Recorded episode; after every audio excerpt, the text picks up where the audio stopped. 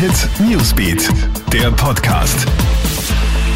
Schönen Abend, ich bin Tamara Hendrich und ich habe alle Updates für deinen Donnerstagabend.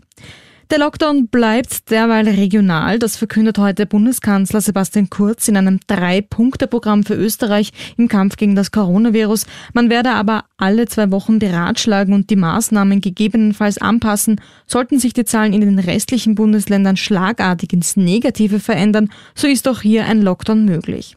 Des Weiteren kündigt Kurz an, dass sich die Spitäler untereinander mehr unter die Arme greifen und bei einer Intensivbettenknappheit Patienten übernehmen. Es werde auch zusätzliche finanzielle Mittel für die Spitäler und deren Mitarbeiter geben.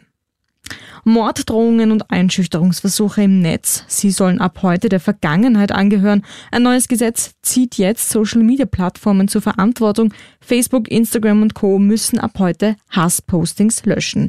Bei schweren Vorfällen wie zum Beispiel Drohungen innerhalb von 24 Stunden ist eine Prüfung notwendig, haben Plattformen eine Woche Zeit. Bundesministerin für EU und Verfassung Caroline Edstadler erhofft sich dadurch weniger Willkür von den sozialen Netzwerken bei der Löschung von Beiträgen steht neben den Allergenen bald die Herkunft von deinem Schnitzel auf der Speisekarte.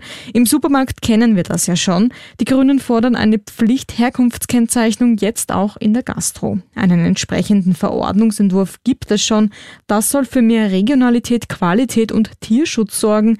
Die Wirtschaftskammer kann das nicht verstehen. Da die Gastro in den meisten Teilen Österreichs nach wie vor geschlossen ist, vergleichen sie den Vorschlag via Aussendung mit einem Aprilscherz. Mario Pulker, ob man das Fach Fachverbandes Gastronomie in der Wirtschaftskammer hält eine Umsetzung für unmöglich. Bei 60.000 Betrieben vom Würstelstand bis zum Sternenrestaurant wäre das ein Bürokratiemonster, so Pulker. Das war's derweil. Alle Updates und Infos holst du dir wie immer im Kronehit Newsbeat und online auf kronehit.at. Schönen Abend. Kronehit Newsbeat, der Podcast.